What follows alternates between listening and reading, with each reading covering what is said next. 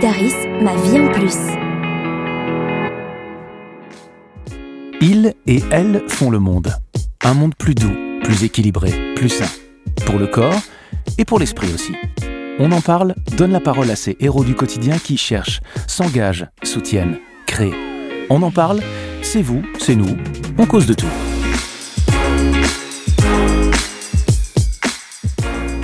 Les femmes subissent deux fois plus les effets secondaires des médicaments que les hommes.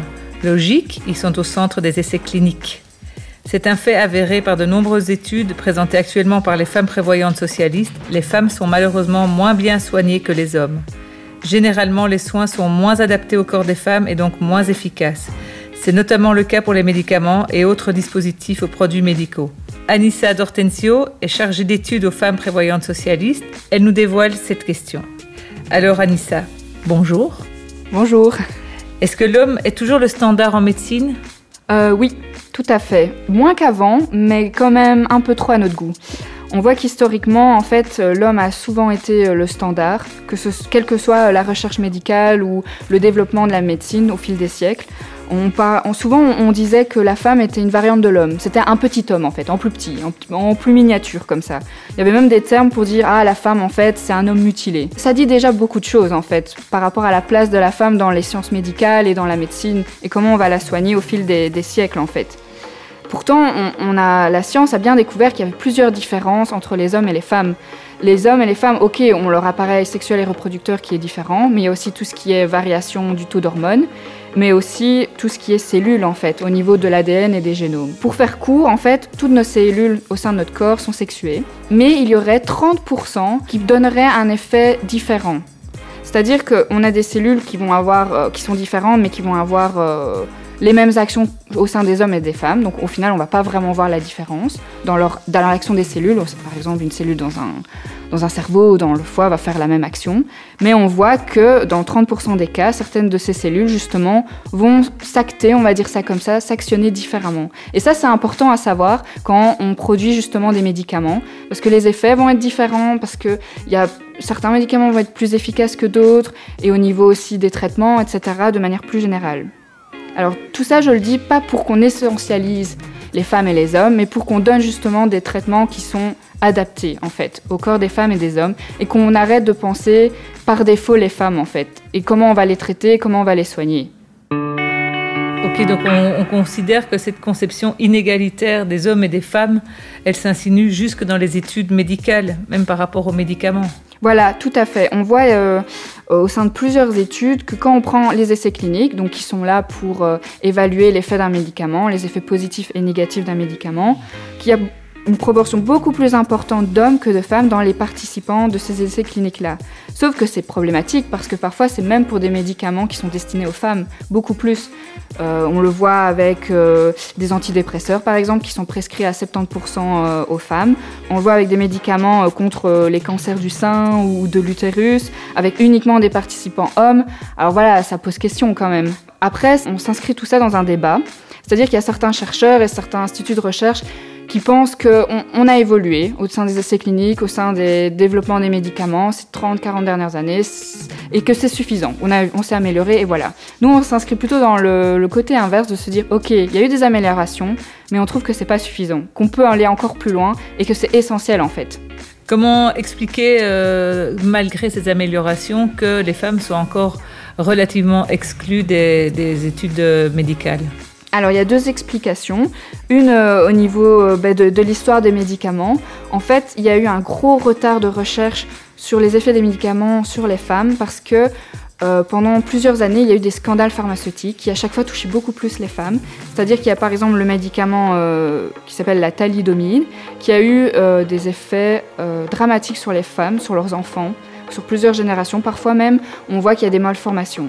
Il y a d'autres médicaments aussi, mais qui sont complètement imprononçables à dire ici, qui ont eu ces effets-là et qui du coup ont un peu traumatisé euh, la société civile et les firmes pharmaceutiques avec ces scandales-là, et qui du coup, comme solution, ont décidé euh, d'exclure totalement les femmes des essais cliniques pendant euh, une trentaine d'années. Sauf qu'à cause de ça, il y a eu des retards énormes qui sont très difficiles à rattraper entre-temps par rapport à, cette évolution-là quoi, des médicaments. Il y a une deuxième explication qui est le fait beaucoup de chercheurs trouvaient que c'est trop compliqué d'analyser, de distinguer les effets des médicaments et les variations d'hormones et du cycle menstruel des femmes. Et au niveau éthique, ça pose question aussi de se dire bah ok, on, ne sait pas trop quoi, on va le mettre sur le marché et on verra bien euh, ce qui va se passer euh, pour les femmes quoi. Alors, quels sont les effets secondaires directs pour les femmes du fait que ces essais cliniques n'aient pas été réalisés, en particulier sur elles quand c'est un médicament qui les concernait? Ben, on voit déjà que les femmes sont davantage touchées par les effets secondaires des médicaments de manière générale, et que ces effets secondaires sont aussi souvent plus graves euh, chez les femmes que chez les hommes. Les femmes sont aussi davantage hospitalisées à cause de ces effets secondaires que les hommes. Bon voilà, je parle des effets secondaires, mais qu'est-ce que c'est Concrètement, ça dépend du médicament. On peut aller euh, des maux de tête à euh, des méningomes, à des problèmes cardiaques assez importants, à des troubles dépressifs. Mais ce qui est aussi intéressant de savoir, c'est que le deuxième effet secondaire le plus général, c'est aussi tout simplement l'inefficacité de certains médicaments en fait.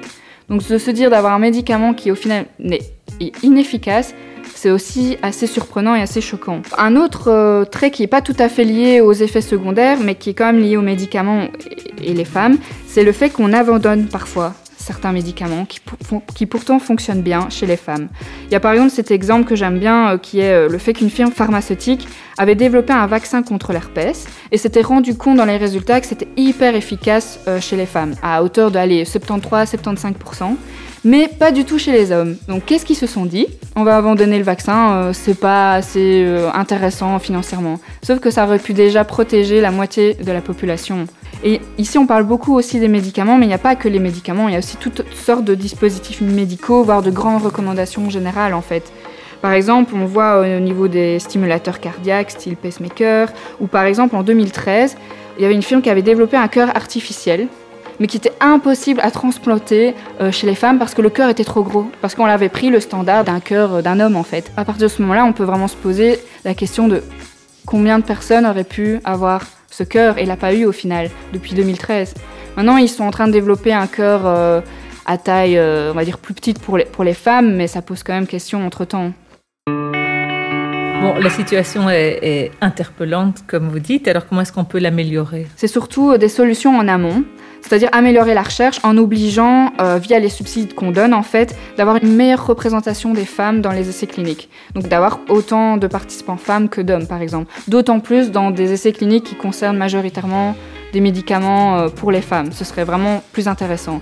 Aussi d'avoir cette grille de lecture systématique, encore une fois, de, de, de, regarder les effets chez les hommes, chez les femmes et de voir la variation et de prendre tout ça en compte.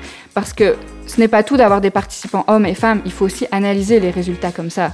Parce qu'il y a par exemple des études qui vont dire oui, bah voilà, on avait des participants hommes, on avait des participants femmes, mais quand on leur demande les résultats, s'ils ont été ventilés en fonction du sexe, ben, ça n'a pas du tout été fait. Donc dans les conclusions, c'est quand même pas présent. Tout ça, par exemple, je parle beaucoup recherche, mais c'est pas seulement recherche chez les humains, c'est les recherches chez les cellules souches, les recherches chez les animaux, c'est la même histoire en fait. Et je dirais que de manière générale, ce serait de rendre la pratique, que ce soit les recherches euh, essais cliniques, recherches médicales ou dans la médecine, d'avoir une pratique beaucoup plus inclusive, pas seulement femmes-hommes, mais aussi personnes intersexes, transgenres, personnes racisées, les personnes âgées. À chaque fois quand il peut y avoir une spécificité à prendre en compte et qui peut avoir un impact concret sur euh, le traitement qu'on va donner ou la prise en charge, c'est important de l'étudier et de le savoir en fait.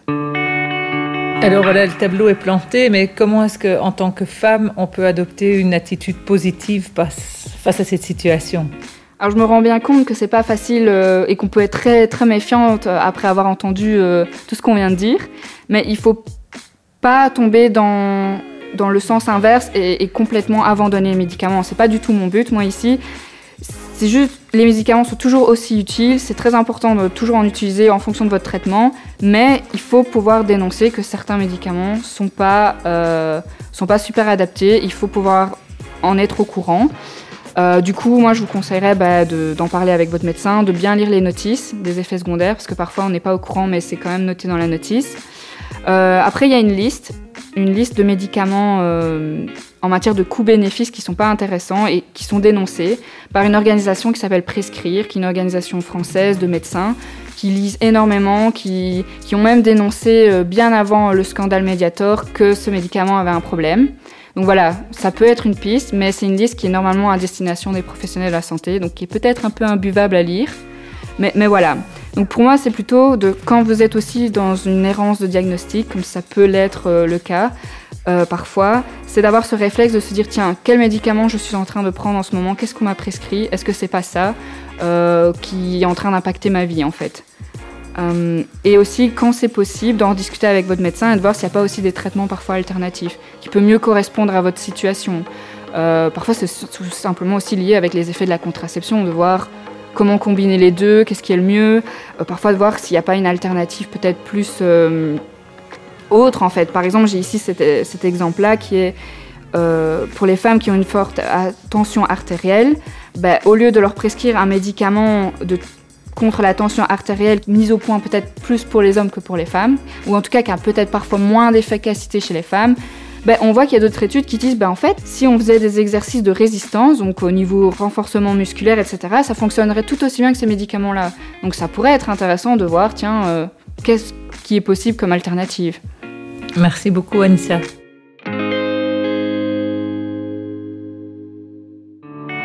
Ce podcast a été réalisé par les équipes de Ma Vie en Plus.